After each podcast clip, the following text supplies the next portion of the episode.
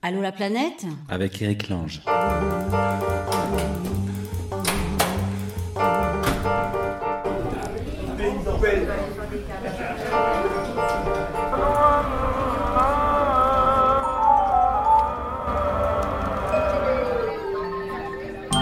Allô la planète?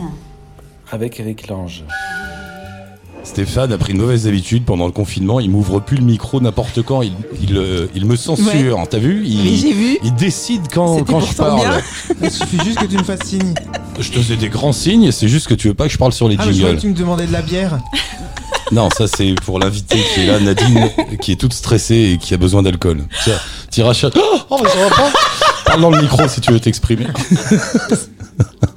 Bonjour tout le monde, bienvenue. Nouveau numéro d'Allo la planète dans mon salon. Ça faisait longtemps qu'on n'avait pas fait. Bah, co- confinement oblige. Euh, Flo et Stéphane sont là. Ça va, Mm. chers amis? Ah oui, oui, ça va, ravi On- d'être là, oui. On était loin les uns des autres puisqu'ils sont en Ardèche et moi à Paris. Et, et c'est- alors là, avec le confinement, déjà que d'habitude c'est pas facile. mais alors, avec le confinement, là, vous êtes senti comment dans, dans votre Ardèche euh, pendant le confinement? Après, je vous bien. raconterai Paris, mais euh, vous êtes Nous, senti très comment? bien. Ouais. ça- Est-ce que ça a changé quelque chose? Dans, dans votre vie quotidienne Euh, T'as vu Non, hein, parce que tu demandes ça. Tu demandes ça à un Parisien, il fait ouais, la bordel, la merde, les, gosses, on pouvait plus sortir, c'était l'horreur. Tu demandes à les mecs en Ardèche.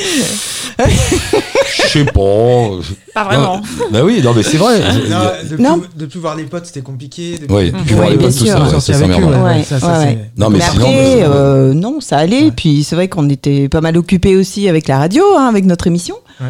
Tous les soirs, donc Ouais. ça prenait quand même pas mal de temps aussi. Et voilà, on- en même temps, on se sentait pas seul. Voilà, on était en contact avec toute la planète. Et oui, parce qu'ils ont fait, euh, et alors vous pouvez toutes les écouter en podcast, ils ont fait tous les jours pendant le confinement une émission qui s'appelait Au-delà des murs, c'est ça Oui.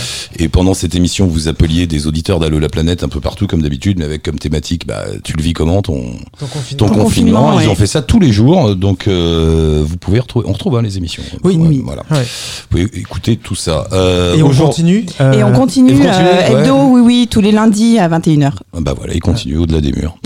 Euh, Nadine est avec nous dans mon salon. Bonjour mademoiselle. Bonjour monsieur. Bienvenue, approchez-vous du micro, euh, déstressez-vous, vous le voyez, c'est une ambiance conviviale. Oui. quasi familiale, avec des amis qui ont des ânes dans leur jardin.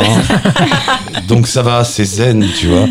Euh, et on, on parlait justement avec Flo et, et Stéphane au téléphone cette semaine, et puis ils m'ont dit non mais quand même, euh, avec ce qui se passe aux États-Unis, il faut qu'on fasse une spéciale États-Unis. Et alors moi, avec mon premier réflexe de mec de radio idiot et qui veut toujours que ça bouge et que les ils zappent tout le temps, non les gars, faut faire des États-Unis et puis autre chose, puis autre chose. Puis après, je me suis dit non mais t'es con, on fait ce qu'on veut. Et effectivement, ce sera intéressant de faire un petit tour de la question. Du coup, qu'est-ce qui se passe? Ben, Nadine, qui est avec nous, euh, maintenant t'habites à Paris, c'est ça? Oui. Mais t'as vécu euh, plus de 20 ans aux États-Unis Oui, tout à fait. et tu es historienne. Voilà. Donc tout ça mis ensemble, euh, on s'est dit tiens, on va avoir quelqu'un qui regarde le monde avec un point de vue d'historienne et qui vient de passer 20 ans aux États-Unis et qui va pouvoir nous apporter un éclairage sensé, enfin on verra. Oui. Euh, et puis on sera tout à l'heure avec Perrine donc qui est en Californie, Tatiana qui est une jeune étudiante américaine mais qui parle français euh, aux États-Unis à New York aussi. Euh, et puis euh, Macha, hein, on, on va aller voir Macha Mhm. euh, au Canada, voir comment ça se passe là-bas. Et on démarre avec Julien qui est à Manhattan, je crois. Julien, t'es avec nous, Julien? Suis là, bonjour Eric. Bonjour, bienvenue Julien. Bonjour, je te Julien. présente Stéphane, Flo, Nadine dans mon salon. Bonsoir, Julien. Euh, Il y a Gabriel que tu connais qui est à côté. Gabriel, il y a Julien euh, à la radio. Voilà. Salut Gabi. Euh, Julien, avant, avant de, de parler de ce qui se passe, un mot, un mot sur toi. Ça fait combien de temps que tu habites à New York? Eh, ça fait déjà 8 ans là maintenant. 8 ans. Ah oui. Euh, tu travailles là-bas? Qu'est-ce que tu fais? Donc je suis euh, analyste quantitatif pour Bloomberg. Donc ça veut dire en gros, je fais les modèles mathématiques pour euh, le- la, la compagnie Bloomberg, donc qui a été fondée par Michael Bloomberg, qui était l'ancien maire de, de, De New de York. New York. Donc je fais beaucoup de mathématiques financières, quoi. Et donc j'enseigne également euh, C'est toi, à, à Columbia et à NYU. c'est toi la crise, euh, l'argent aux Bahamas. euh, On l'a trouvé Oh, les gars Euh, Julien, Ouais. euh, ça se passe bien autour de toi là? Comment T'es où toi? T'es dans le sud de Manhattan, dans le centre, qu'on visualise un peu? Ouais, c'est euh, downtown Manhattan, donc c'est un peu dans le sud de Manhattan, juste à côté de Union Square. Euh, donc deux, deux blocs, deux pâtés de maisons, deux blocs comme on dit ici au sud de Union Square. C'est juste entre East Village et Greenwich Village. Union Square, c'est un petit peu la place de la République Ouais. en New York, donc c'est un lieu de rassemblement euh, très naturel. Il y a pas mal de gens qui convergent ici euh, euh, pour commencer ou finir les manifestations en ce moment. ouais. Ouais. Est-ce qu'il y Donc a on est en plein cœur de l'action là pour vous dire. On Oui, est- non, mais alors c'est ce que j'allais te demander parce que c'est des quartiers qui sont plutôt huppés quand même. Euh, Enfin, qui, oui, qui sont plutôt huppés. Et est-ce que les manifs arrivent là? Est-ce que dans le cœur Ouais, comme ça, de alors, le pas cœur? vraiment, euh, ils n'ont pas vraiment la réputation de quartier UP. C'est vrai que le, le, on va dire le Greenwich Village et tout le côté ouest. East Village a vraiment une, euh, une histoire plutôt euh, bohème et contestataire. Euh, les quartiers UP, c'est plus euh, Upper East Side, plus plus plus au nord.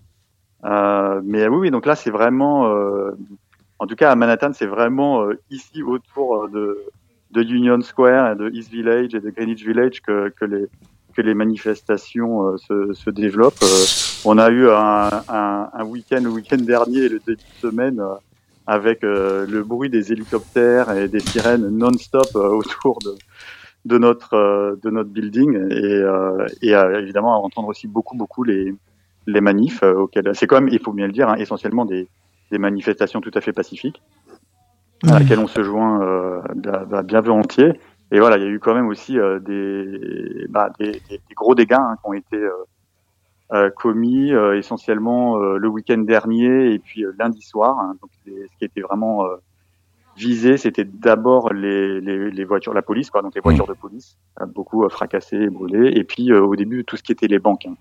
les, Ah, les symboles. banques, des agences bancaires, voilà les symboles. Et puis ensuite tout ce qui était les, les magasins, voilà tout, tout ce qui était un peu le, Mm. le symbole des grands magasins et du, du capitalisme en général. J'ai vu des images euh, qui circulent de gens qui filment dans la rue, comme ça d'ailleurs t'en as posté aussi. Euh, on, on voit toutes les toutes les vitrines recouvertes de planches de bois. Et alors là, ça m'a ça m'a fait penser à Paris l'année dernière pendant les gilets jaunes. Alors c'est pas les mêmes Ouais. raisons, c'est mais mais c'est fou les manifs dans le cœur de la ville. Alors oui, j'ai dit quartier UP, euh, non, c'était malvenu effectivement, mais enfin tout Manhattan est un peu UP maintenant, c'est comme le centre de Paris. Euh, mais c'est le centre quoi, c'est ça que je voulais dire. On n'est pas dans des on n'est pas dans des Nadine, elle arrête pas de m'engueuler du regard.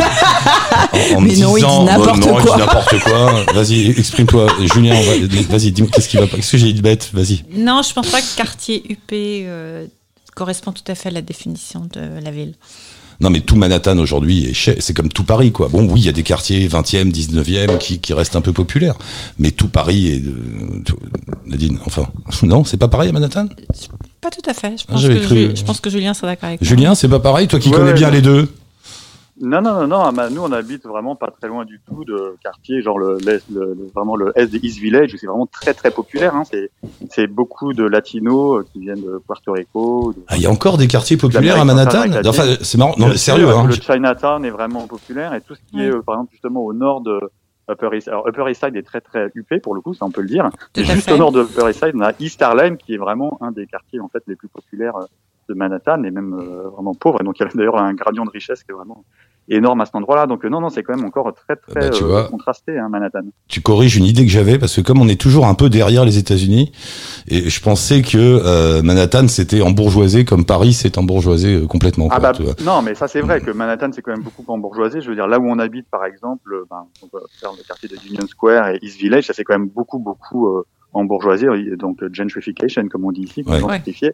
Malgré tout, ça reste quand même euh, voilà des quartiers avec euh, ben beaucoup de, de jeunes, d'étudiants, de, donc qui n'ont pas forcément beaucoup d'argent et qui bon mais par contre c'est vrai que les loyers sont très très chers hein, donc euh, voilà euh, D'accord. ils, ils vivent en général dans des dans des logements qui sont pas très grands et ils doivent pour euh, beaucoup d'entre eux être en coloc voilà. Alors pourquoi Alors ok, bonne correction. Mais ce qui ne change pas, c'est dans mon image de ce que ça représente, c'est ces centres-villes euh, où il y a des belles boutiques, où il y a des banques, où il y a tout ça. Et moi, ça m'avait frappé l'année dernière à Paris. Surtout qu'à Paris, c'était dans dans le huitième, dans le quartier des Champs. Euh, bon après, c'était un peu vers Répu et tout, mais et tu voyais tous ces magasins couverts de bois. Ça mettait vraiment une ambiance euh, bizarre. Et alors de revoir ça à Manhattan, je me dis tiens, c'est marrant, ils vivent un truc. euh, un peu. euh, est-ce que, est-ce que vous, toi qui connais bien, est-ce que tu t'attendais à ce genre de choses? Est-ce que tu es surpris ou pas, Julien? De quoi de la, de, de la- de- de- Comme ça, de la- de l'arrivée d'une euh, d'une contestation suite à un événement comme la mort de George Floyd. Est-ce que est-ce, ah bah que oui, t'étonne? ça, on- on- on sent ah non non suite à la mort de George Floyd non parce qu'on sent bien que le, la question raciale aux États-Unis elle est vraiment très très très forte et euh, bon voilà ça, ça tient au passé euh, esclavagiste de, des États-Unis. Ça fait longtemps en 2014 nous ça faisait deux ans qu'on était arrivé aux États-Unis il y avait euh, eu la mort d'un adolescent à Ferguson c'est dans une banlieue de Saint-Louis dans le Missouri donc vraiment en plein centre des États-Unis euh, qui avait déjà provoqué des, des manifestations euh, dans tout le pays et c'était le point de départ du mouvement Black, Black Lives Matter mais bon, la différence, si vous voulez, c'est qu'à l'époque, euh, c'était encore Obama, quoi. Là, la différence, c'est que ça fait trois ans qu'on a Trump et son administration, et donc il y a toute une, une colère. Euh, et en plus, ça vient aussi après euh, cet épisode de Covid qui n'est pas fini d'ailleurs, hein, de, euh, qui fait que bon, bah, il y a, y a plein de gens qui, en fait, c'est pas comme en France. Il hein, faut bien voir ici.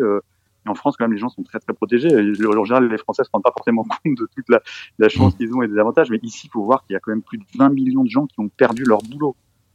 Euh, ils ont perdu leur boulot. Quand on perd son boulot, ça veut dire aussi qu'on perd son assurance santé.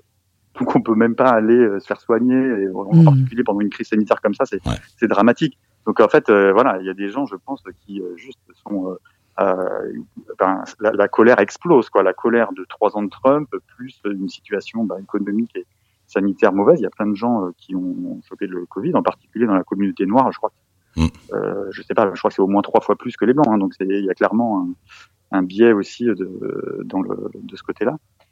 Euh, donc, euh, Oui, ça donc représente aussi non, ça- explose et Ça souligne aussi des Ça, disparités sociales parce que nous aussi, dans les, dans les banlieues et dans les endroits où la démographie est plus forte, bah, il y a plus de Covid qui se répand, évidemment. Bien sûr, c'est exactement pareil. C'est plus facile de, je veux dire, moi, par exemple, bah voilà, hein, j'ai un boulot bien payé, on a le- la possibilité de vivre euh, Manhattan dans un endroit assez grand, euh, je peux, je peux travailler de la maison, donc euh, voilà, c'est facile pour moi de me protéger du virus. Mais si Mhm. j'étais obligé d'être, je sais pas si je suis manutentionnaire pour Amazon ou pour Ouais. ceux qui livrent la, nourriture dans les supermarchés et que je dois, je dois bosser et que en plus je vis avec euh, ma famille et peut-être que j'en sais rien avec mes parents et tout dans le Bronx dans un appartement pas très grand, bah oui, euh, Ça va plus vite. j'ai ouais. beaucoup plus de chances de choper le virus, non, ça c'est clair. Et, et d'être en colère, pour y revenir. Et d'être en colère. Ouais. Mais alors c'est marrant ce que tu dis entre cette conjonction entre le, le Covid et les problèmes raciaux aujourd'hui, ça voudrait dire que tu ressens quand même que le, la contestation prend un angle politique anti-Trump? Ah oui, ah bah oui, ça c'est Ouais. clair. hein. Oui, ouais. Alors c'est c'est c'est d'abord contre les violences policières et c'est d'abord contre le, le biais euh, du système de justice pénale américain qui est vraiment très biaisé en faveur des policiers. Le nombre de d'histoires de, de, de policiers blancs euh, qui tuent des en, en général des hommes d'ailleurs mais pas que des hommes, il y a des hommes et des femmes noires euh, non armés Mhm. euh, c'est impressionnant quand même. Et puis, euh, en fait, ce qui se passe, c'est que les procureurs ont beaucoup, beaucoup de pouvoir. Et euh, bah, quand c'est la parole d'un policier, souvent on ne sait pas exactement ce qui s'est passé. Donc, quand c'est la parole d'un policier, euh, voilà, contre, euh, ben, c'est souvent la parole du policier qui gagne. Hein, et donc, il Mm. n'y a pas grand-chose à faire. Alors là, ce qui, ce qui, c'est- ce qui a beaucoup changé quand même ces dernières années, c'est le, c'est les vidéos, quoi. hein. Donc euh, là, maintenant, ce qui se passe, C'est c'est ça, que ouais. ben, tout le monde peut voir des vidéos qui sont euh, qui sont postées et partagées sur les réseaux sociaux. Et donc, euh, bah, c'est quand même beaucoup plus dur de voilà d'argumenter que non non qu'en fait le policier était en légitime défense ou voilà ce genre Ouais. de choses quoi. Oui, c'est, Là, on voit bien clairement sur le dans l'histoire de George Floyd que c'est absolument pas le cas quoi. Il y avait un, un gars qui avait déclaré d'ailleurs aux États-Unis, je sais plus qui, euh, qui avait dit il y a pas moins, il y a pas plus de racisme, mais maintenant il y a des images. Oui. Et, Ouais. et c'est vrai que cette image de, de George Floyd était particulièrement choquante. Ça dure, c'est long, euh, on le voit bien. Enfin, Bah, pour, pour tout vous dire, je l'ai même pas regardé moi en Pas mais j'ai quand même vu des, des extraits voilà. Mm. Bon, ce qui, ce qui est fou, c'est la- c'est long, c'est très long. Quoi, t'entends les gens autour qui sont en train de, de, de comprendre ce qui se passe et de gueuler et tout. ouais, déjà, j'ai plus de Et le gars, il reste. Il regarde autour de lui avec son air comme ça, un peu, un peu fier d'ailleurs. Tu sais, un peu un gars. euh, Non, Ouais. c'est fou. C'est, c'est, Ouais. l'image est particulièrement choquante. Euh, est-ce que euh, autour de toi ou toi-même, vous avez peur de la suite des événements ou est-ce qu'il y a, voilà, est-ce qu'il y a un sentiment Bah, un peu, un peu de trouille qui, qui vient ou pas? Alors bon, oui, enfin il y a une certaine anxiété. Moi, clairement, enfin j'ai l'impression que on sent qu'il y a quelque chose vraiment de très très fort en ce moment. On sent que c'est pas juste le, une autre euh, manif ou des manifs à l'échelle nationale, mais bon qui où ça va s'éteindre. Non, non, on sent vraiment que là il y a quelque chose d'important qui se passe, euh, qu'il va y avoir un tournant. Mais alors dans quelle direction, c'est pas bien clair. Il faut bien voir que quand même euh, euh, Trump, on sent qu'il est absolument prêt à tout pour sa réélection. Hein, franchement, il est vraiment prêt à tout. On sent qu'il a peur de rien. Il a quand même dit qu'il voulait envoyer l'armée dans les villes. qu'il a qualifié de battle spaces, donc c'est vraiment des champs de bataille. C'est vraiment des, qui est franchement absolument pas le cas. Euh, c'est- pas parce qu'il y a, il y a des gens qui ont euh, euh, cassé des vitrines et, et, et mis le feu à des voitures de police que c'est que c'est une guerre. C'est absolument pas le cas. La grande majorité des manifestants sont pacifiques et leurs, leurs revendications sont plus que légitimes et, même, et franchement tout le monde le reconnaît. Ouais. Donc voilà. Donc euh, immédiatement il saute sur l'occasion pour dire tiens je vais envoyer l'armée parce qu'évidemment il est hein, il Bah, adore il- tout ce qui est la, la force, la vérité, tout ça. Donc si il a quand même déjà utilisé hein, l'armée contre son peuple, puisque euh, lundi, histoire de dégager le, la place qui était devant la Maison Blanche pour poser avec une Bible devant l'église qui est juste devant la Maison Blanche, il a fait disperser des manifestants pacifiques en utilisant les moyens de l'armée et donc ben, les, les grenades lacrymogènes et tout ça. Et ça, et ça aux États-Unis, euh, ça ne passe absolument pas. Il y a, même euh, quelques généraux là, euh, dont le général Mattis, hein, qui était à la tête du Pentagone pendant deux ans dans cette administration Trump, euh, qui euh, ont euh, critiqué hyper sévèrement Trump. Donc c'est quand même c'est rarissime. Il faut voir que l'armée en général, ils parlent pas beaucoup, les généraux en particulier, euh, euh, parce que voilà, hein, parce que bon, euh, en gros l'armée a un rôle de neutralité. Donc franchement, quand ils parlent, ils pèsent leurs mots et ça a vraiment beaucoup de poids. Et ils disaient que c'était absolument scandaleux que l'armée soit utilisée pour empêcher les citoyens américains d'exercer leur le droit qui est conféré par le premier amendement de la Constitution, qui est freedom of speech. Il y On a a toujours le droit de dire. Voilà. Et donc ça, c'est donc pour répondre à ta question d'avant, oui, il y a une, pour moi, il y a quand même une crainte qu'il envoie. là. Enfin, franchement, il est franchement, il est tellement fou quand même ce gars que euh, il y a une crainte qu'il envoie l'armée. Il y a quand même dans l'histoire, en particulier en Amérique latine et tout ça, il y a quand même plein de pays qui étaient des démocraties et qui sont devenus des dictatures militaires un petit peu sur ces scénarios-là. Voilà. D'un autre côté, il y a aussi l'espoir que quand même, euh, ben, il y a pas mal de gens côté républicain qui vont se réveiller et qui vont donc euh, euh, prendre la suite un petit peu à la Mm. suite de la prise de parole de ces généraux de l'armée pour en fait, ben, prendre- voilà, réveiller un petit peu la conscience euh, de, des États-Unis, surtout côté républicain, et que du coup, il y a un vrai changement euh, démocratique qui s'opère. Moi, je sais que tout le monde me dirait de dans de, de, de pas faire une telle comparaison, mais plus tu parles, plus je fais un parallèle avec la situation en France, voire en Europe. Alors Macron n'est pas du tout Trump, mais cette ambiance Mm. de répressive quelque part qui qui, est, qui couvre l'Europe depuis euh, et la France en particulier depuis l'histoire des gilets jaunes, euh, voire même depuis l'histoire des attentats avec l'état d'urgence qui a toujours pas été levé. Euh, ouais, ouais, je et puis alors regarde l'histoire de, de George Floyd, comme tu dis, ça a des conséquences plus fortes que d'habitude. Et effectivement, il y a des manifs tous les jours en Europe aussi, dans des grandes villes européennes. Il y a des, eu des manifs aujourd'hui à Paris. Il y en a de nouveaux demain. Euh, et c'est, et c'est- ils ont les, les, les gosses ici, ils portent les panneaux avec euh, George Floyd et euh, Black Lives Matter et tout ça. Mhm. Quoi. C'est, c'est, c'est- Ouais. Bon, je pense que ta, ta comparaison entre le, le, voilà, le régime politique Oui. en France et aux États-Unis Non, en non, ce moment non. est peut-être un peu forcée parce que franchement, quand tu vois le, franchement, c'est quand même, c'est, incroyable, hein, c'est quand même dur à croire tout ce qu'il fait. Enfin, il est vraiment sans, Ouais. sans limite, quoi. Il est, comme il dit ici, shameless, en fait. Quand il y a quelqu'un qui a pas de honte, c'est, incroyable, quoi, en fait. Mm. C'est presque un atout incroyable dans la vie de pas avoir de honte de, de- de- les, les trucs les plus horribles, quoi. Ouais. Juste dire, quand même. Euh, et puis, il faut bien voir que euh, ce qui s'est passé là quand même récemment aux États-Unis, c'est qu'il y a plus de 100 000 personnes qui sont mortes du virus, d'accord. Et en gros, euh, ça n'a pas l'air d'avoir atteint le cerveau du, du président. Par contre, voilà, quelques manifs, euh, voilà, un peu partout dans les villes aux États-Unis, plus quelques casseurs. Et là, tout de suite, il veut envoyer l'armée. Vraiment, il y a, il y a, Mm. enfin, je veux dire, euh, c'est c'est aussi Bon, une carte politique. quand, on regarde la, quand on regarde la, la, la gestion de la crise, par exemple, du Covid, euh, voilà, entre les pays d'Europe et les États-Unis, enfin, en- voilà, bon, bref, on va pas rentrer là-dedans, mais, mais quand même, il y a, c'est pas, voilà.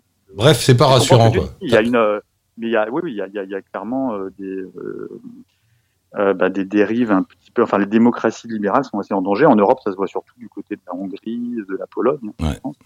là, Avec euh, avec le Euh, fameux regarde, euh, ouais. avec le fameux Steve Bannon qui nous est arrivé de chez vous et qui est en train de conseiller tout le monde aussi en Europe, paraît-il. Ouais. Bon, mon cher Julien, euh, que te dire? Merci d'être passé. Tiens le coup. T'as un billet, euh, t'as un billet d'avion euh, au cas où? T'es- Euh, non. Bon, Non, bah, non. prends-en un et puis t'es bienvenu dans le salon hein, s'il y a besoin, tu le sais. Ok. Ah. Avec plaisir, merci. On t'embrasse, Julien. Salut, Julien. Euh, Gabi, un petit mot, Juju. Salut cousin Juju. Bisous. Salut Gabi, bah écoute, bisous, ouais, je vous embrasse tous. À la prochaine. Merci, c'était vachement intéressant de t'entendre parler de ça, autre que des cousinades où on se marre. à bientôt. Super. Merci À Julien, à très bientôt. Euh, oui, c'est non seulement dans mon salon, mais dans la famille euh, cette émission. Euh, régulièrement, il y a du, il y a du passage comme ça. Euh, oh là, on a, on a, on a parlé longtemps avec Julien, Nadine. Euh, bon, tout ce qu'on, tout ce dont on vient de parler avec ton recul, tes années aux États-Unis, ton regard euh, d'historienne, euh, voilà, ta vision des choses. Tu approuves tout ça? Il y a un truc. que Toi, t'étais surprise, par exemple, toi, de la portée de ces mouvements? Je suis surprise par la coïncidence entre le Covid et la manifestation euh, et cette explosion raciste et sociale. Je pense que Julien a très bien résumé la, la question quand il a dit que le racisme n'est pas plus fort aujourd'hui qu'il ne l'était il y a dix ans, mais le Covid a peut-être provoqué, la gestion de la crise du Covid a peut-être provoqué euh, l'explosion physique de, de, cette, de ce malaise social qui effectivement existe depuis. Moi, ça m'a toujours choqué. À New York, je dirais que le seul endroit où les gens se mélangent, c'est le métro. Mais Ouais. que ce soit les bureaux, les hôpitaux, les, les universités, euh, chacun vit. euh, La barrière reste Oui. là, quoi. Oui, Voilà. mais c'est vrai qu'on oublie que tout ça est très récent. C'est, alors, je sais plus, mais jusque dans les années 60, dans le sud des États-Unis, je sais plus la date exactement, mais tu regardes des photos des années 60, dans le sud des États-Unis, tu avais des toilettes pour les noirs, des toilettes pour les blancs, bus. les bus pour Les euh, bus, les, les- ouais. les noirs à l'arrière, les blancs à l'avant, tout ça. Mhm. Et, et c'était une politique euh, officielle, euh, légale. Euh, Donc, euh, donc c'est pas vieux tout ça. Voilà, c'est pas vieux, mais c'est surtout je- le côté aigu de la crise, cette crise sociale et raciale vient certainement de la, de la, la, la façon dont le gouvernement a, géré- ou non géré le Covid. Mais je ne pense pas qu'aujourd'hui, il y ait plus de racisme aux États-Unis qu'il y a 10 ans, par exemple. Pour moi, c'est les, c'est les mêmes termes. et des manifs comme ça, moi je suis toujours surpris. Les, les, les Américains, ils manifestent jamais. Enfin, j'ai jamais vu de manif pour des raisons sociales. Oui et non. Euh, ah ouais, il y en a eu. Ouais, en revanche, en- pour, les, pour, pour des raisons raciales, là, tout de suite, ça démarre. Non, il y en a eu pour des raisons Ah ouais sociales euh, ces dernières années. Euh, Il y a eu des émeutes à Portland, sur la côte ouest des États-Unis, qui ont été extrêmement violentes. Il y a eu d'autres émeutes avec les villages de tentes en Californie.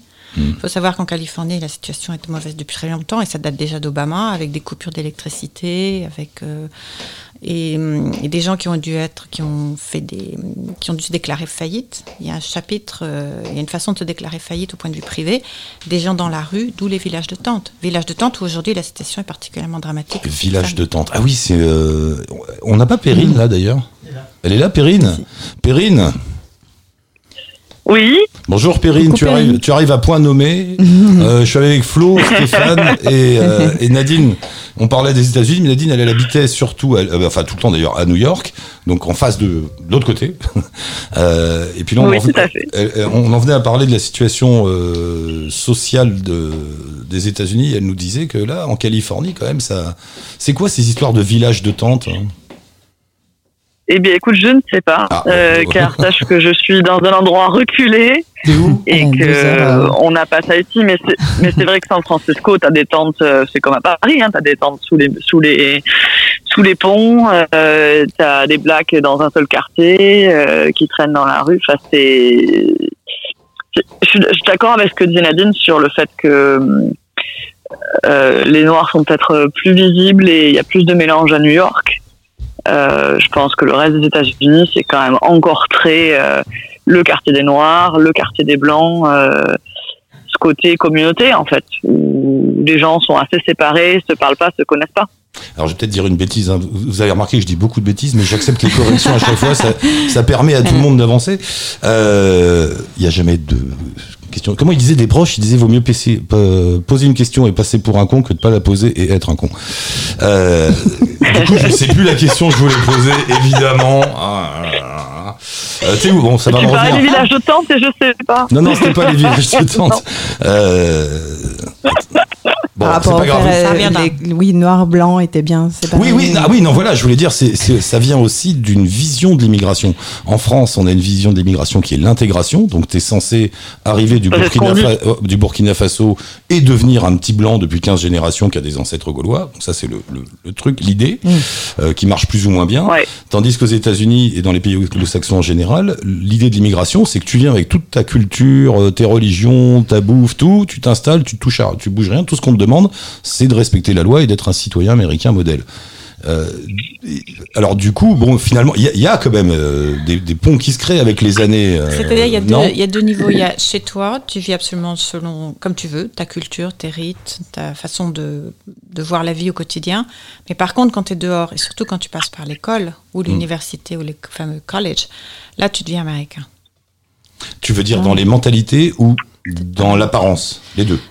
Plutôt dans les mentalités, mais les gens, par exemple, peuvent. euh, non, on peut s'habiller plus ou moins comme on veut, mais c'est un comportement, surtout dans le monde du travail, on adopte une sorte de comportement qui est assez uniforme. Par contre, dès qu'on sort et qu'on est dans son univers privé, là, on fait absolument comme on veut. Mais y a, là, l'intégration telle que nous, on la pense à la française, elle n'atteint pas l'intérieur des maisons. Oui, mais c'est marrant ce que tu dis, c'est que ça marche euh, avec l'école. Oui. C'est-à-dire que le La machine. discours, euh, la, la- la machine éducative forme des cerveaux américains. La comme nous, machine on forme des cerveaux français. hein. La machine à laver, c'est l'école. Ouais. Hmm. Perrine, t'es aux États-Unis depuis combien de temps, toi? Euh, je suis arrivée au mois de mars. Ah oui, c'est tout neuf. C'est. t'es- Mais tu- bon, je, je viens, je, je, non, je viens régulièrement parce que j'ai ma belle famille qui est américaine. D'accord, mais c'est. Tu t'es installé pour vivre euh, récemment? non, je, me suis, je, je suis venue pour marcher sur le Pacific Crest Trail, mais on a pu prendre le c'est départ. toi, c'est toi, mais on s'est parlé Donc, dans l'émission. Donc je suis en transit. là. D'accord. Ouais, c'est ça. Voilà, tu vas faire. Ah oui, tu vas faire un voyage incroyable. euh, Rappelle-nous. Bah, ce sera pour 2021, je pense, ouais. Euh, de la frontière mexicaine à la frontière canadienne des États-Unis, Voilà, à pied. Sur plusieurs mois. sur la côte ouest. Ah oui, donc là tu débarques, Ouais, d'accord. Tu débarques. Donc tu débarques en mars. T'as été confiné. T'es confiné ou pas là? Vous en êtes où vous? Euh, Ouais, elle a un beau confinement. Ça va. Ouais, voilà. Elle, est plutôt, plutôt va. bien. Pourquoi c'est euh, Je suis plutôt au jardin. euh, ouais. Et Non, là, on est sorti quatre jours euh, en montagne euh, récemment, le week-end dernier. euh, voilà, on n'a pas. Dans le comté, je pense qu'on a eu un ou deux morts. Ça fait longtemps que je parle les chiffres, mais euh, Hmm. voilà. Il y a eu des cas en réanimation, mais il n'y a pas eu beaucoup de décès. Mais je t'ai pas demandé où tu étais d'ailleurs. T'es- Donc t'es pas sur la côte. Tu nous as dit. T'es dans les terres. T'es t'es où? Je- ouais, non, je suis entre. entre en fait, si les gens voient où est le lac Tahoe, qui est au Nevada, je suis entre San Francisco et Tahoe, ou alors je suis à l'est de Sacramento. Ouais. très À deux heures de à l'est de, de San Francisco. Voilà. Deux heures à l'est de San Francisco. Ça, ça parle. Voilà, ça on l'a. Ok. Ah ouais, oui, dans- Ok. Mais il y a des montagnes là. Il y a des montagnes là. Oui, Et le lac Tao, Je il y suis a des- avant. Sierra Nevada. Le lac Tahoe, quoi, Alice Et Près ouais. du lac Tao, il y a de très très belles pistes de ski. Voilà. Ouais. Voilà, on, on voit la New-Yorkaise qui a des échappées de temps en temps. Elle va. Elle a sa résidence secondaire à Tahoe, comme tous les gens de San Francisco. Donc, euh, Qu'est-ce que tu ressens alors quoi dans... ta question déjà, euh, Pardon, vous me faites marrer, je m'étouffe. Flo dit quelque chose. Est-ce que tu avais vécu un bon confinement? On disait que oui, que tu Oui, étais dans un très bel endroit. C'est comment, c'est comment autour? Des, des- t'as des arbres, des castors et tout ça? Des rennes Ouais, tu vois des arbres grignotés par les castors, c'est extraordinaire. T'as- Tu vois, j'ai dit castor au hasard, bah bing. Pas là où Parfois- je dis- quand non, je vais me balader, ouais. Je dis énormément de bêtises, mais parfois elles tombent juste. Voilà, ça s'appelle la chance. Euh, non, et alors on, on était là, on, on parlait des États-Unis surtout sous cet angle euh, des problèmes raciaux, puisque on- voilà, avec l'affaire George Floyd, c'est quand même euh, ça qui, qui, qui attire notre regard aux États-Unis en ce moment. Tu, euh, est-ce que, alors je ne sais pas, je- dans ta campagne, là, enfin dans tes montagnes, est-ce que tout ça arrive? Est-ce qu'on en parle? Est-ce que ça vous touche? Est-ce que ça te surprend Eh ben voilà, j'avais envie de te j'avais envie de te dire, euh, si je lisais pas euh, moi-même des trucs, euh, je pense que j'en aurais presque pas parlé.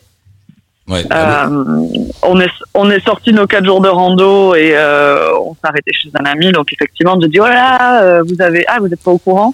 Donc quand même, c'est parce que c'est passé à la télé, donc on a montré des images de violence, etc. Mais les gens en Californie, là où nous on se trouve, ils ont aucune idée. Pour eux, certainement, ce que les médias vont leur mettre dans le crâne, c'est que c'est violent, que les gens cassent, que c'est les blacks qui foutent la merde. J'en sais rien. hein. Mais euh, moi, ce que j'en avais vu, parce que Floyd, ça fait un petit moment, enfin c'est avant, euh, ça fait peut-être deux semaines maintenant, je sais plus. Donc je savais qu'il y avait eu ce cas-là.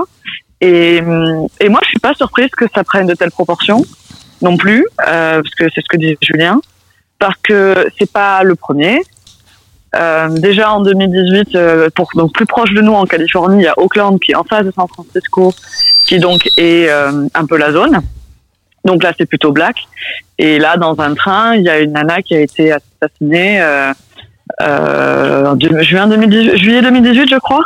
Ouais. Et c'est vrai que sur les réseaux sociaux, il y a beaucoup de hashtags, dites son nom, euh, Black Lives Matter et tout ça. En fait, à chaque fois qu'il y a un cas de ce style, il y a des hashtags qui circulent. Donc le mouvement, en fait, euh, Black Lives Matter et d'autres, hein, euh, fait beaucoup de boulot. Et je pense ce qui est différent aujourd'hui, c'est que c'est et des noirs et des blancs qui manifestent.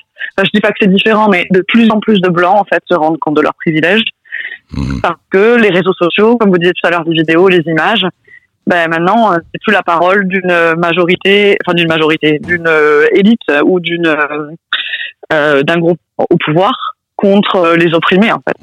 Et Attends, dans le attends, cas de la attends, jeune je te coupe. fille, je te- euh, Attends, excuse-moi, Perrine, je te coupe juste deux secondes. Reste bien sur ton idée parce qu'on a un problème technique grave. Euh, en fait, il faut qu'on appelle Tatiana. Que... Non, c'est pas Tatiana, ça être Francine. Francine, Francine.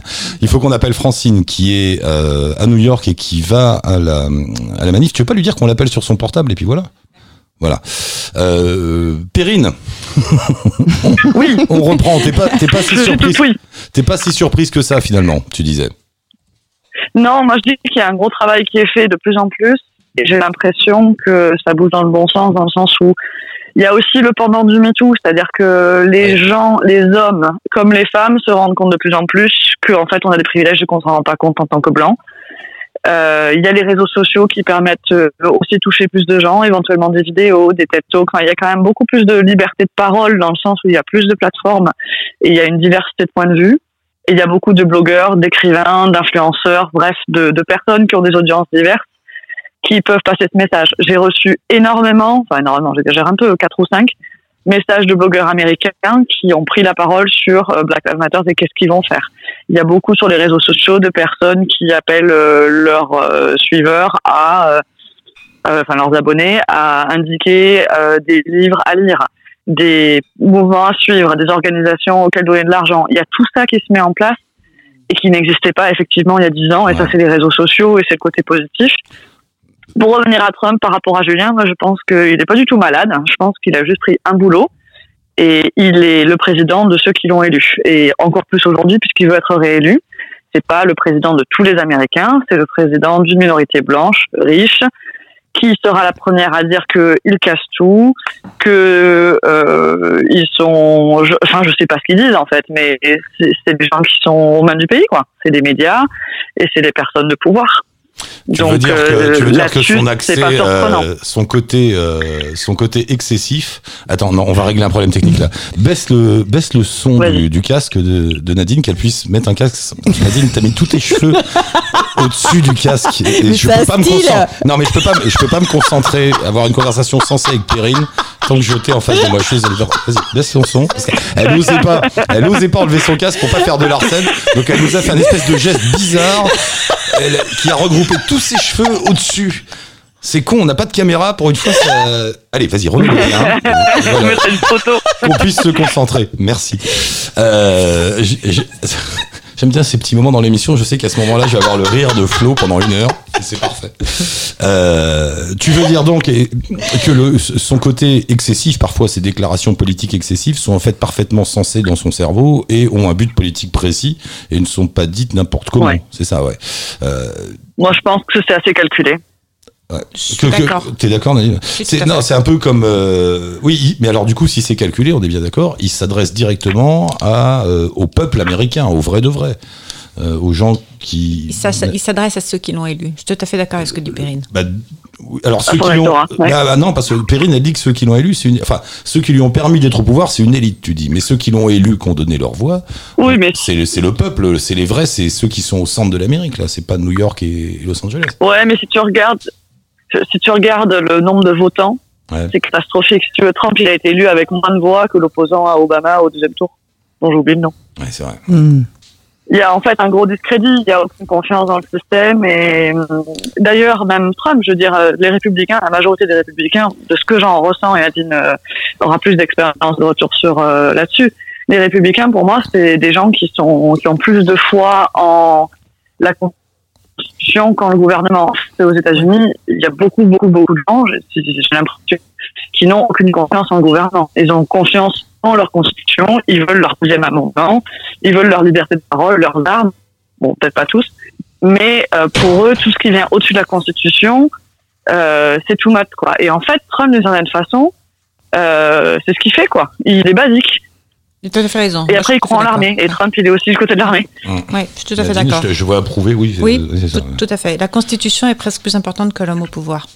C'est marrant ce que vous dites. J'avais un jour une discussion dans l'émission avec une journaliste euh, aux États-Unis qui m'avait dit ça, qui m'avait dit en fait, il faut vous rendre compte que pour les États, ils ont créé une religion avec le, le- alors leur nation, le- c'est pas du nationalisme, enfin c'est du leur amour du pays devient presque pour eux une religion qui les unit. Je, Oui. je trouvais ça excessif, mais en fait c'est un peu de ça dont on est en train oui, de parler. Oui, je suis tout à fait, Ouais. je suis tout à fait d'accord. Le, les hommes passent, les gouvernements passent, et c'est pour ça que leur constitution est pratiquement jamais amendée.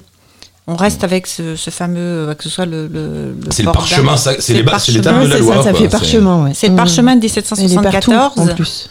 Et il n'a pas bougé. Mm. 1774, c'est leur date de naissance, et depuis, le pays navigue avec ça. hein. Mm. Même avec la guerre civile, qui de toute façon n'est toujours pas réglée.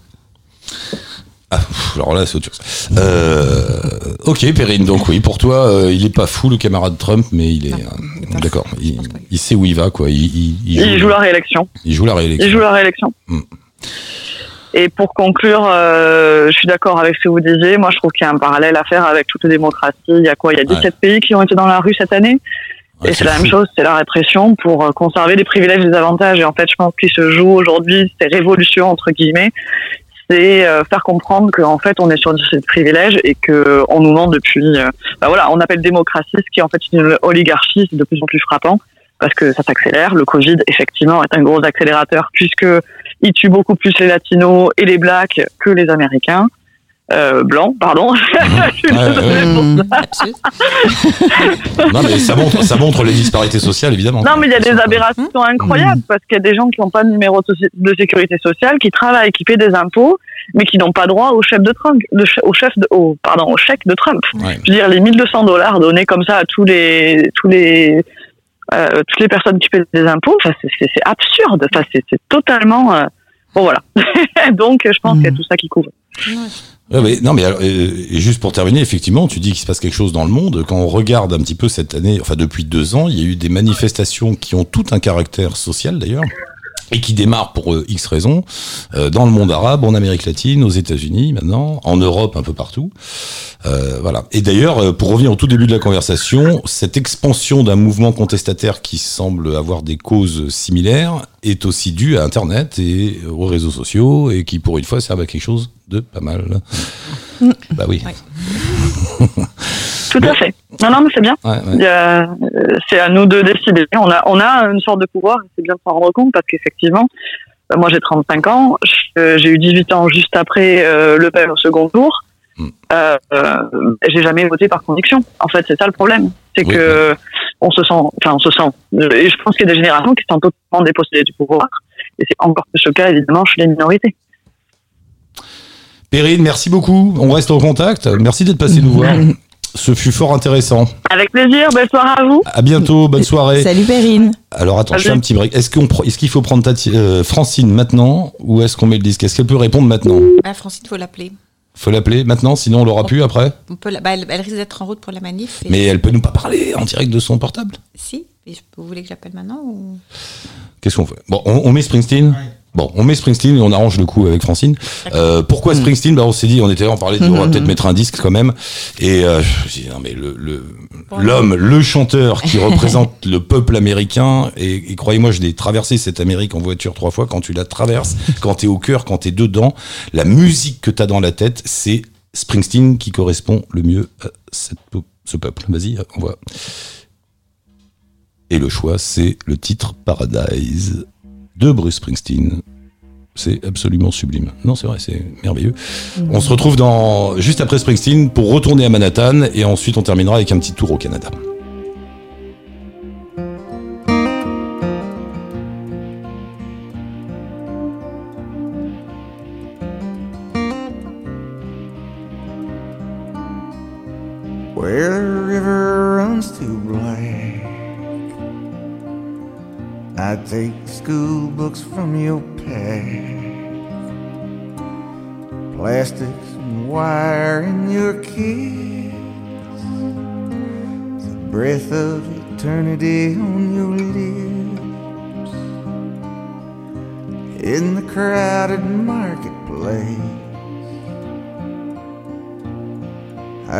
From face to face. I hold my breath and close my eyes. I hold my breath and close my eyes. And I wait for paradise. And I wait for paradise.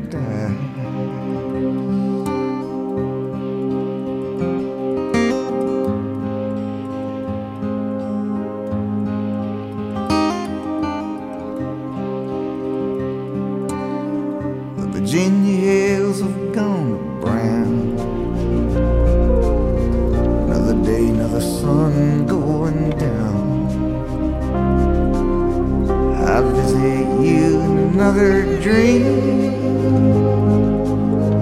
I visit you in another dream. I reach and feel your hair. Your smell lingers in the air. I brush your cheek with my fingertips. I taste the void upon your lips. And I wait for paradise.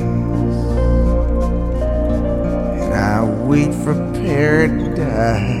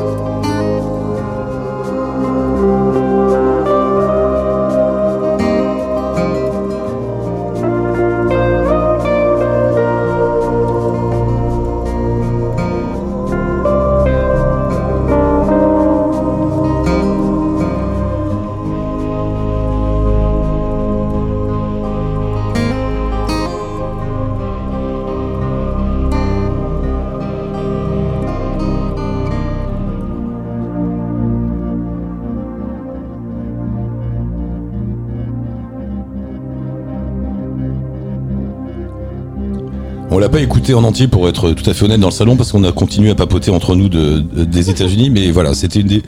Pour moi, c'est le chef-d'œuvre absolu de Springsteen. Après, il y a, y, a, y a discute. euh, Est-ce que c'est, euh, il y en a une autre comme ça, Point Black ou bon, bref, il y a un petit débat Springsteenien en, euh, en cours. En tout cas, il représente, je trouve, merveilleusement et très justement un esprit artistique et poétique américain tel qu'ils l'ont inventé dans le cœur des États-Unis. Lui et les bluesman, et les folk, les folk songs et tout ça. Nous sommes avec euh, Francine. C'est ça, Francine? Bonjour, bienvenue. Bonjour. Bonjour. Ça va Francine? Tout va bien? Tout va bien. Euh, c'est un peu, c'est, c'est une ambiance très différente à New York là.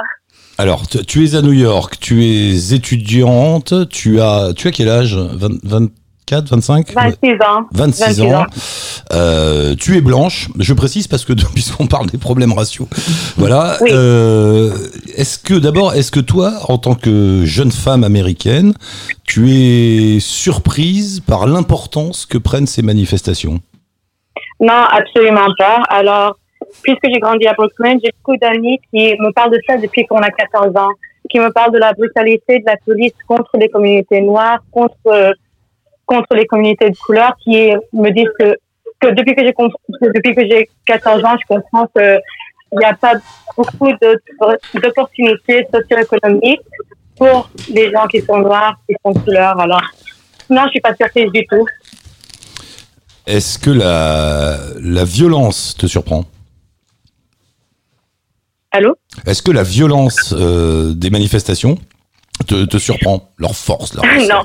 Non? Non, non plus. Alors, ce qui est, si c'était une manifestation organisée plutôt par des blancs, là, j'aurais été plus surprise. Alors, on peut voir que la marche sur Washington pour les femmes ou contre Trump ou pour, contre la violence avec les, les armes, um, gun violence, là, on voyait pas la police. Mais parce que c'est organisé par des noirs et que c'est pour l'égalité, là, on voit de la violence. Là, je suis pas surprise. On a toujours vu ça, même avec Flint, Michigan, avec, um, euh, à Missouri, on a, on a, à Ferguson, on a toujours vu ça. Alors, je suis pas surprise du tout. Tout à l'heure, on était avec euh, plusieurs personnes aux États-Unis qui nous disaient aussi qu'il y avait un truc euh, assez étonnant. C'est le. Là, tu parles de manifestations organisées par les Noirs, mais Mhm. j'ai l'impression qu'il y a quand même un sacré mélange dans les dans la foule, non? Dans les. dans- Oui. to- Toi-même, tu vas manifester. Oui. Alors, on n'a jamais vu ça avant. Euh, j'ai jamais vu autant de diversité. Et c'est, c'est incroyable. C'est, ça se voit que tout le monde aux États-Unis comprend le système et comment, et comment c'est raciste contre, enfin, tout le monde qui n'est pas blanc, mais surtout contre les noirs. Tout le monde comprend, tout le monde, il y a, bon, on peut dire qu'il y a personne qui est, qui est d'accord, mais il y a beaucoup de gens qui veulent garder ce pouvoir, qui veulent garder euh, le système comme on, comme on l'est, mais la nouvelle génération surtout comprend que c'est- ça ne peut pas continuer comme ça. Autour de toi, tes amis, euh, oui, qui ont entre 25 et 30 ans, euh, bon, tu les sens tous révoltés par tout ça. Tu les sens, ils comprennent, ils... où il y a un débat Hmm. entre, où il y a des débats entre vous? Où il y a de la oui, peur. il y a beaucoup de débats. Il y a beaucoup de débats entre nous maintenant. Euh, c'est différent cette fois-ci parce que il y a plus de conversations. Alors j'ai eu des conversations même avec ma sœur et mon frère que je n'ai jamais eu avant. Qui, ils essaient de comprendre un peu plus ce qui se passe, comment c'est systématique. Il y a beaucoup de gens qui comprennent que les États-Unis c'est raciste, mais ne comprennent pas comment. Alors il y a maintenant un documentaire qui, qui est sorti en 2016 qui explique ça vraiment et je sais que ça s'appelle 13 sur Netflix et je sais que tout le monde a commencé à le regarder là maintenant.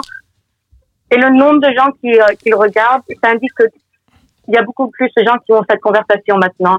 Il y a beaucoup de gens qui veulent comprendre pourquoi ça continue à être euh, la façon que c'est, qui veulent comprendre pourquoi dans un dans trois Américains noirs passeront à la prison à, à un moment dans leur vie. C'est, c'est, c'est des numéros qui sont incroyables. Non, non, mais je sais. C'est et, et ici, ici, il y a un peu le même effet hein, avec ces, toutes ces histoires-là. Il y a des chiffres qui commencent à sortir et des, des, des jeunes noirs ou des jeunes arabes en France qui t'expliquent que Mhm. dès, dès qu'ils sortent de chez eux, ils sont contre, ils sont contrôlés. Oui. Alors que moi, effectivement, euh, qui ai 56 ans et qui est passé euh, sur les 56 ans, j'ai dû en passer 40 à Paris, je n'ai jamais été contrôlé de ma vie. Jamais, jamais. Et, j'ai et je sautais le portillon euh, du métro quand j'étais môme, et je roulais sans casque, et je fumais des joints dans la rue. Ah bah bravo. Et, et je, mais oui, non mais j'ai fait, j'ai fait toutes les conneries de la terre qu'on fait, mais- en- qu'on fait entre 15 et 20 ans, mais je n'ai ni moi ni aucun de mes amis blancs n'ont jamais eu de problème. Euh, Les rares Oui, fois où, on a- où, où les flics nous ont nous ont arrêtés, c'était bon allez les enfants maintenant ça suffit, euh, rentrez chez vous, hein, vous êtes bourrés, faut rentrer. J'ai jamais eu et, et, et là depuis qu'il y a toutes ces histoires de racisme et c'est ça ça qui est, s'il y a un avantage dans toutes ces, dans tous ces incidents et dans tous ces meurtres et dans tous ces trucs, c'est qu'on en parle et tout à coup, je me rends compte, même moi, à, à mon âge, Mhm. que les gens autour de moi qui sont noirs ou arabes, euh, eh ben c'est pas la même quoi. C'est vraiment Non, une galère. C'est tout le temps contrôlé. Ils ont, c'est pas qu'ils ont. Alors ils ont moins peur ici, euh, quoique ils racontent des histoires. Euh, mais mais c'est en fait c'est fou quoi. C'est oui voilà. Je t'ai coupé Tatiana, mais Francine pardon, juste pour te pour te faire le, le, le pont. Effectivement, t'as as raison. C'est c'est quelque chose qui ouvre les débats et du coup qui nous apprend des choses dont nous blancs n'avions pas conscience. Enfin si, Oui, pas et vraiment.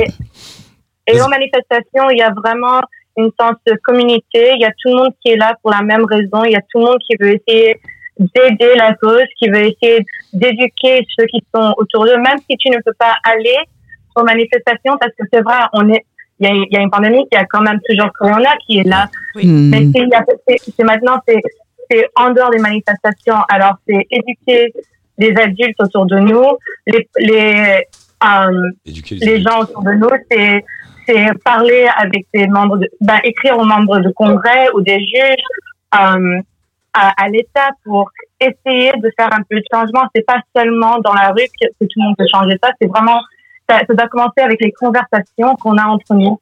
Parce que si on n'a pas ces conversations, c'est impossible de pouvoir comprendre comment un système comme ça peut continuer et c'est impossible à pouvoir continuer ce mouvement. Comment est-ce que tu vois la situation évoluer dans les semaines à venir ou dans les mois à venir? Euh, ben, moi, je pense que ça va garder le, moment, le momentum. Là, ça fait sept jours. Là, ça va faire le huitième jour de manif aux États, à New York même. Ça fait presque deux semaines aux États-Unis en tout. Là, ça va faire mon sixième manifestation. Alors, je pense que les manifs vont continuer parce que, en plus, personne ne peut travailler parce qu'on a tous perdu notre travail. Bah oui, c'est vrai. En Alors, plus, on n'a rien d'autre à faire. Euh, mais je crois que ce qui va se passer, c'est qu'on voit déjà, euh, dans l'État, ils commencent à parler de, on va, on, on essaie d'enlever um, Amendment 50A. C'est un amendement, c'est une loi qui, euh, si tu es un policier et que tu es investigué pour, quelque chose que tu as fait, tu as le droit, tout, tout ce qui est, tout ce que, tout ce qui a été, um, attends le mot, pardon, euh, review, c'est gardé en secret. Le Ouais. public ne verra ça jamais. Alors on essaie d'enlever ça. On est en train de te perdre, en- euh, Francine, on est en train de te perdre. La leçon est de moins en moins bon. Euh, je voulais voir, euh, juste pour terminer, euh, ton, ton, donc tu es une jeune femme, es la, comme tu dis, tu es la nouvelle génération. Est- Est-ce que tu es plutôt optimiste? Tout à l'heure, on en parlait avec les autres là aux États-Unis. Il y a tous les points de vue. Il y en a ceux qui disent attention, avec Trump, on sait jamais, on peut avoir l'armée euh, dans les rues demain, ça peut devenir une dictature. D'autres qui disent non, euh, ce mouvement va laisser des traces et ce sera plus jamais comme avant. Et il va falloir quand même changer les mentalités. Euh, toi, je sens que t'es assez, t'es, t'es bien activiste. Hein, tu nous dis qu'il faut écrire aux membres du Congrès, qu'il faut euh, en parler, débattre. C'est, ça, on sent que tu tiens, voilà, tu tiens ça à cœur. Euh, est-ce que tu penses que voilà, ça va, ça va aller dans le bon sens ou est-ce que ça va être pire? Est-ce que qu'est-ce qui va se, voilà, tu le vois comment toi? Franchement, ça va être bien. Euh, quand je suis aux manifestations, quand j'en parle avec des amis, je suis plutôt optimiste. Mais en même temps, là, ils viennent de suspendre habeas corpus à New York. Ça devient de plus en plus violent la nuit avec la police contre les manifestations. Euh, ça fait un peu peur. C'est, je suis optimiste parce que j'ai jamais vu ce, ces démonstrations, ce mouvement comme comme il est là, comme il est maintenant. Mais en même temps, c'est c'est pas seulement les politiciens, c'est aussi les corporations qui gardent le système comme il est parce qu'ils ils en profitent. Alors c'est dur d'être optimiste parce que je pense que ça va changer, mais ça va être très très lent. Et c'est ça qui me fait peur. C'est ça que c'est ça qui m'inquiète, que ça qu'on avance mais pas assez. Là, tu vas, tu vas à une manif, c'est ça, Francine? Alors là, ils ont commencé à 10 heures du matin. Euh, pendant la semaine, ils commencent un peu plus tard, vers 2 heures d'après-midi. Mais ici, ils ont commencé à, à 10 heures à Harlem et dans tout New York. Euh, moi, je vais près de mon appartement à 2 heures. Je vais rejoindre des amis. Alors, on, on y va en groupe parce que si la police s'arrête, ils ont maintenant le droit de te garder plus de 24 heures sans téléphone. Alors, il faut être sûr, sûr que tu que quelqu'un sache où tu es à tout moment. Alors conseil de manif hein, que j'avais donné à ma fille euh, à ce moment-là, quand t'es dans la manif, le premier truc à vérifier, c'est qu'il y a une sortie quelque part.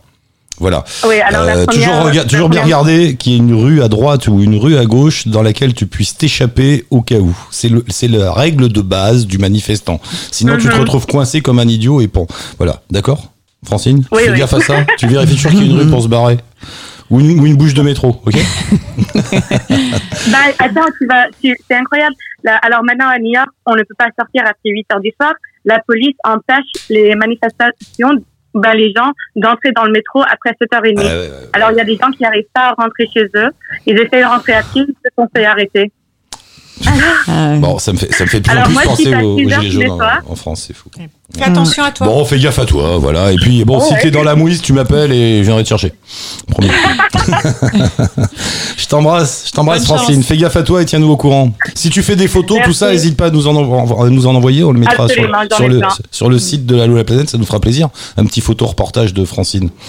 Tu nous fais ça? Et tout, oui, et tout le monde regarde le documentaire 13 sur Netflix. Ça explique tout beaucoup mieux que moi je pourrais. D'accord. Comment il s'appelle? Tu m'as dit 13 Non. 13, oui, sur 13. Netflix. D'accord, comme, le, comme la bande dessinée. Ok, 13 sur Netflix, un documentaire euh, sur les États-Unis. Donc, comme- merci Francine, à très bientôt. Bravo. À bientôt. À très bientôt. Bonne Merci. route. Ciao, à bientôt. Euh, on termine en, en franchissant la, la frontière. Euh, on va prendre des nouvelles de l'autre côté de euh, dans le nord, là-bas au Canada. Notre ami Macha. Comment ça va. Macha? Ah bah attends, je viens de couper Macha, c'est ça. Il est con. Il me demandait de rien faire techniquement. Je vous l'ai déjà dit plein de fois. Quoi. Ils m'ont juste demandé de donner un téléphone. J'ai pas donné le bon, évidemment. J'ai débranché Macha. Ne, ne me demandez rien dès qu'il y a un câble au bout. Oui, Macha. Ça va, Macha? Ah, Macha Comment Oui, T'en es oui, où Alors. Macha est à Montréal, c'est une vieille amie d'Allo la planète. Ça fait 10 ans qu'on se connaît, Macha, je crois. Enfin, je- peut-être. Peu, sans doute. Euh, ouais, presque 8 ans, je pense, un bon 8 ans, facile. C'est devenu, euh, voilà, c'est Macha, quoi, elle est avec nous. Voilà, Mm. depuis toujours. Euh, Macha, t'en es où à Montréal, là, le confinement, tout ça, c'est fini? Qu'est-ce qui se passe? Euh, ça commence à être déconfiné, mais vu que moi je travaille pour euh, une branche euh, ben, paragouvernementale, nous on risque d'être les derniers à être déconfinés et à revenir au bureau. Donc je suis toujours en télétravail. Hum, pour l'instant, ils ne nous demandent pas de revenir au bureau, mais vu comme c'est parti, on risque de l'être au moins jusqu'à l'automne. Vous avez le droit quand même. télétravail. Non, mais vous avez le droit de sortir, les bars sont ouverts, tout ça Ouais, les bars, ouais. Euh, les restaurants vont réouvrir en région. Pour l'instant, le Grand Montréal n'est pas concerné, euh, mais ça devrait pas tarder. Euh, les épiceries ont réouvert normalement parce que jusqu'à présent c'était fermé les dimanches. Puis là, de, de nouveau, ils réouvrent. Hum, Les écoles, certains, ben, les niveaux scolaires, il y en a certains qui ont réouvert, mais après tout ce qui est euh, collège et université, par contre, ça reprendra qu'en septembre. Euh, En tout cas, les Québécois, ouais. les, les, les Canadiens sont encore en- grimpés un peu plus dans mon estime quand j'ai vu que ils avaient décidé que les coffee shops de cannabis c'était euh, magasin essentiel. Et Plus les magasins d'alcool, de vente La- d'alcool. L'alcool et le magasins cannabis d'alcool, oui. étaient des produits essentiels. Moi, un, un gouvernement, un gouvernement comme ça a toute mon approbation. Le reste de la Constitution, je m'en fous. Le premier article, c'est bon. J'avoue, déconne, la mais- file d'attente, euh, euh, franchement, la file d'attente devant ces magasins-là est folle, vraiment là. Non, mais ils ont raison en plus, parce que si tu veux que les gens restent tranquillement chez eux. en, en France, c'était la blague. En France, c'était la blague avec l'alcool, puisqu'on est tous alcooliques dans ce pays. Et euh, c'était la grosse blague. C'était tout le monde, tout le monde était bourré à 18 h Bon les gars, c'est l'apéro, ouais. L'apéro. Tu, vois, tu m'étonnes qu'à 20 h tout le monde applaudissait. Oh, Ah, quel, quel pays merveilleux, je l'adore.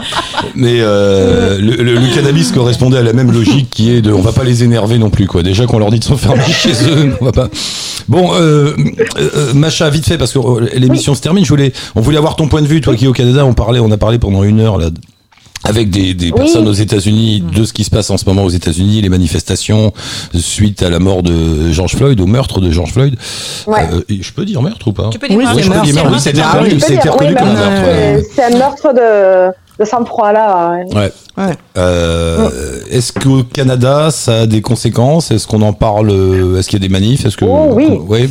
Oui, oui, il y, a- il y a eu une manifestation, euh, je pense que c'est dimanche dernier, puis il y a eu, euh, ça s'est super bien passé, il y avait quand même pas mal de monde et tout ça. euh, C'était bien encadré, ils avaient fait ça en fin de journée, sauf que ben, dès que la nuit a commencé à, tomber, euh, il y a eu des casseurs. Donc euh, énormément de boutiques Souvent. en centre-ville qui ont été dévalisées, qui ont été euh, les vitrines cassées, tout ça. Ça a été vraiment euh, pas mal d'arrestations. Euh, ça a été un peu n'importe quoi. C'est bizarre, j'ai tellement de mal à Euh. imaginer ça à Montréal. Que... Non mais c'est vrai, on a une image de Montréal assez euh, tranquille, pacifiste, cool. Ouais. T'imagines pas des black box là-dedans qui, qui tapent euh, sur les vitres Non c'est vrai, hein, c'est. Mhm, c'est eh bah si, eh bah si, Mhm. comme partout. hein. C'est partout. Euh, Est-ce que tu, est- à propos de, des histoires raciales, euh, bon, c'est le même continent, mais c'est pas du tout les mêmes pays, on le sait. Quoique, il y a quand même des points communs. Euh, c'est quand même plus. Le, le- le racisme au Canada, on n'en parle jamais. Les relations entre les Noirs et les Blancs euh, au Canada. Est-ce que c'est quelque chose dont qui fait débat là-bas? Est-ce qu'on en parle? Est-ce que tu sens autour de toi qu'il y a des Oui. problèmes? Oui. Oui, oui, bien sûr. Euh, moi, j'ai euh, une amie qui est d'origine maghrébine qui a créé une page Facebook justement qui s'appelle Femmes arabes, je sais plus quoi. Puis elle nous raconte plein de trucs. Et puis moi, j'ai même des amies qui sont euh, afro-américaines, d'autres qui sont euh, d'origine haïtienne. Et euh, depuis que je côtoie ces personnes-là, euh, on fait face. euh, elles nous racontent chaque fois euh, le, racisme qu'elles vivent au quotidien. Et puis même nous, quand on est avec elles, on se rend compte que oui, il y a du racisme. Même au Puis au Québec, il y a même. euh, Ah ce qu'il faut savoir, c'est qu'au Québec, il y a même un racisme, un racisme contre les Français blancs qui viennent euh, au Québec. Oui, alors Ah ça c'est autre chose. euh. Je sais pas si on peut parler de racisme. Je dirais que c'est une. euh, non, c'est- C'est-à-dire, euh, le racisme, en, en gros, oui, il existe partout, comme dans tous les pays, et euh, le Québec fait pas exception euh, à d'autres pays. Mais euh, vis-à-vis de la communauté noire, plus particulièrement, puisque c'est ça dont il s'agit surtout aux États-Unis, suite à l'esclavage, histoire des États-Unis. Désolé Nadine, on n'a pas parlé de la guerre des sécessions, on fera une émission. On devrait, on devrait. Oui, euh, bah, je te laisserai 30 secondes à la fin. Euh, euh, le Canada n'a pas la même histoire. Euh, les rapports entre les Noirs et les Blancs au Canada, est-ce que tu comparerais ça plus à des rapports, oui, certes compliqués comme on en a en Europe, par exemple, mais pas aussi durs qu'ils l'ont aux États-Unis? Je dirais que c'est entre les deux, parce qu'il y a eu quand même des cas au Québec de personnes euh, noires qui ont été abattues ou qui ont été euh, violemment euh, tabassées et qui se retrouvaient dans des états critiques parce qu'elles étaient noires. Oui, ça existe même ici. Moi, je parle du Québec là parce que Ouais. ben, je suis au Québec, mais non, non, il y a eu des situations identiques, ben, pas exactement identiques, mais oui, ça existe ici aussi au Québec. Comme je dirais, c'est pas une extrême comme les États-Unis, c'est pas comme euh, dans, dans- comme la France ou autre, c'est vraiment au milieu, je vais Entre les dire, deux. parce que Entre les deux. Ma- Ouais, ma- peu malgré tout, influencé aussi par la culture américaine, j'imagine, qui est là, qui est partout. Mais-. Mais j'avoue que c'est souvent, euh, enfin, c'est souvent.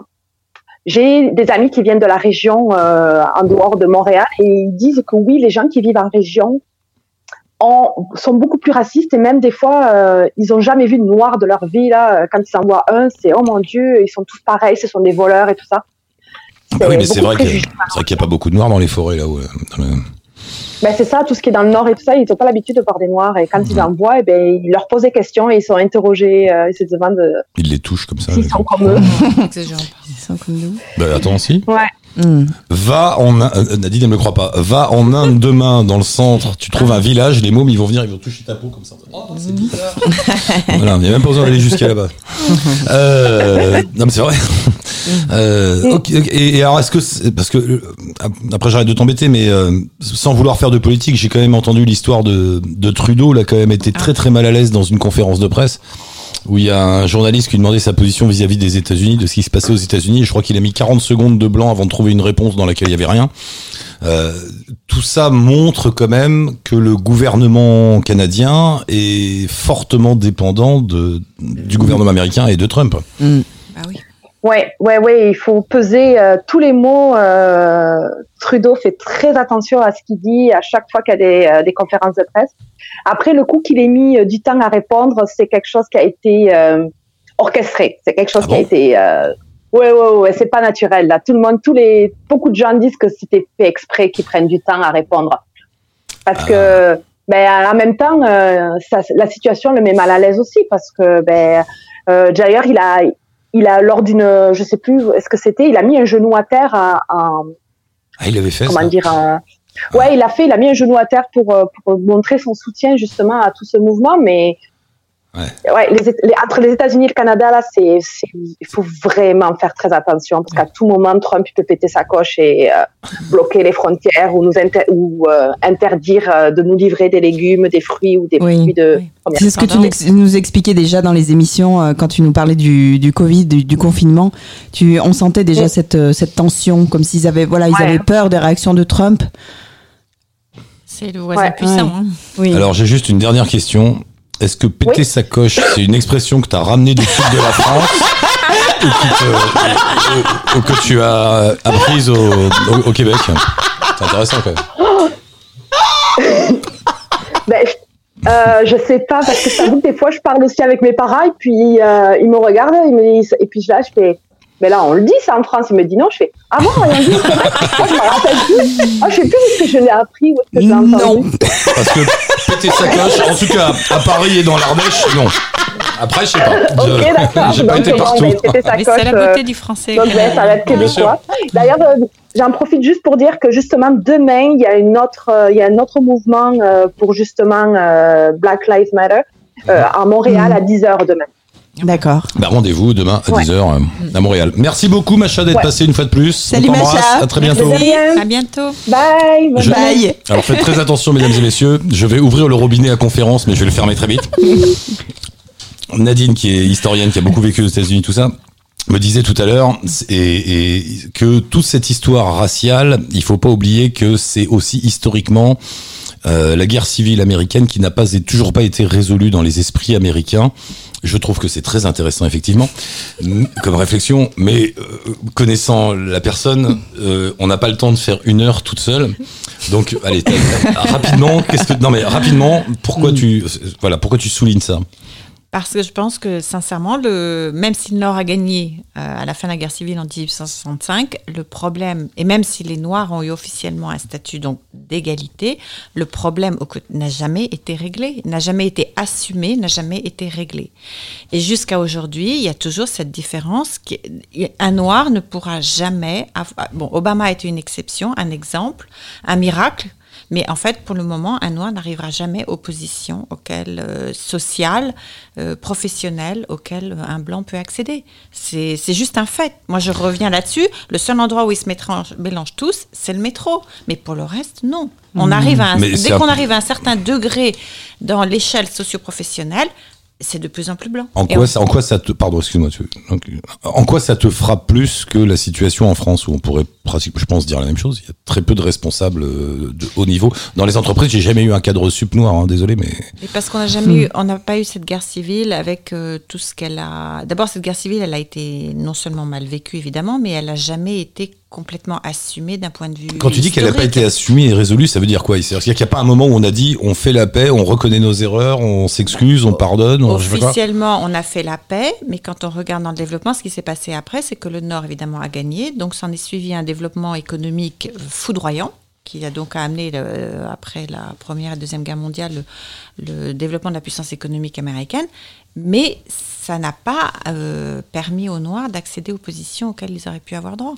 Et dans le sud, il y a une, une forme de racisme parce que donc tu dis fin de la guerre de sécession de 1865, Mhm. jusque dans les années 1960, Oui. il y a un racisme légal qui Oui. persiste. Même avec Luther, Martin Luther même King, avec Luther King même et- avec tout le mouvement qu'il a généré, Mhm. euh, les bus séparés, les écoles séparées, les toilettes séparées, etc.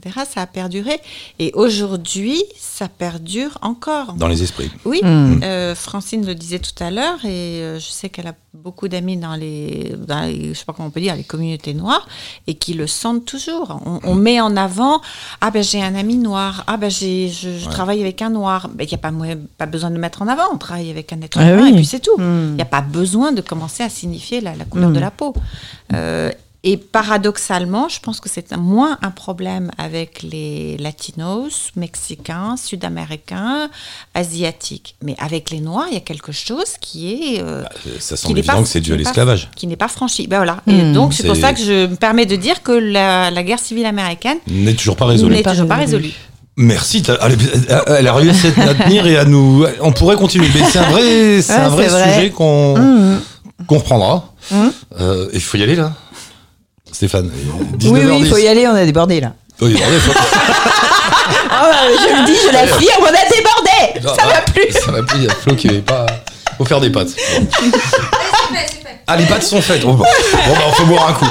Merci tout le monde. Euh, alors, euh, dites à tout le monde qu'on existe, c'est important. On a besoin d'avoir beaucoup de, alors de tout, hein, de followers, d'abonnés, d'écouteurs, d'auditeurs, d'amis, de tout ce que vous voulez, Euh, parce qu'on est toujours en, en quête du moyen de financer toute cette petite histoire. Oui. Euh, on va finir par trouver. Si vous avez des idées, si le fameux milliardaire que je recherche depuis pas mal de temps pour Allo la planète nous écoute par hasard là, cher ami, c'est le moment de faire quelque chose de bien pour l'avenir de la planète. C'est ça.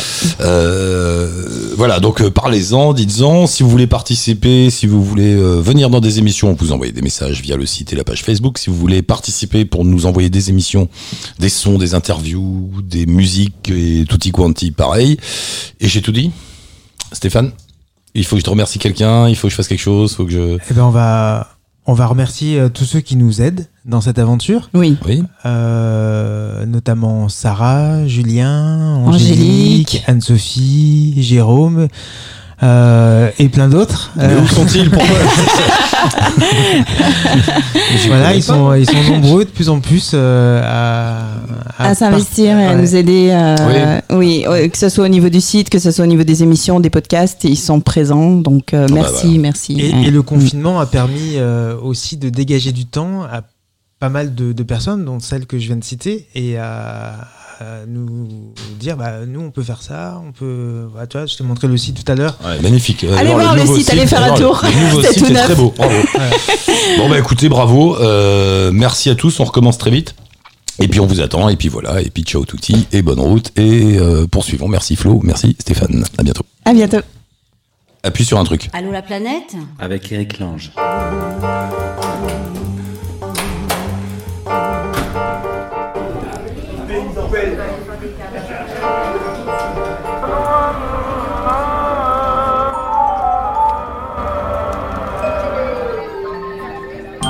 Allô la planète Avec Eric Lange.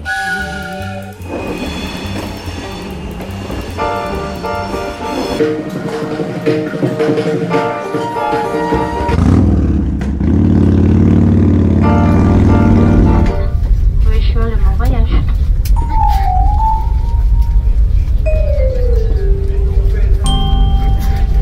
Allô La planète.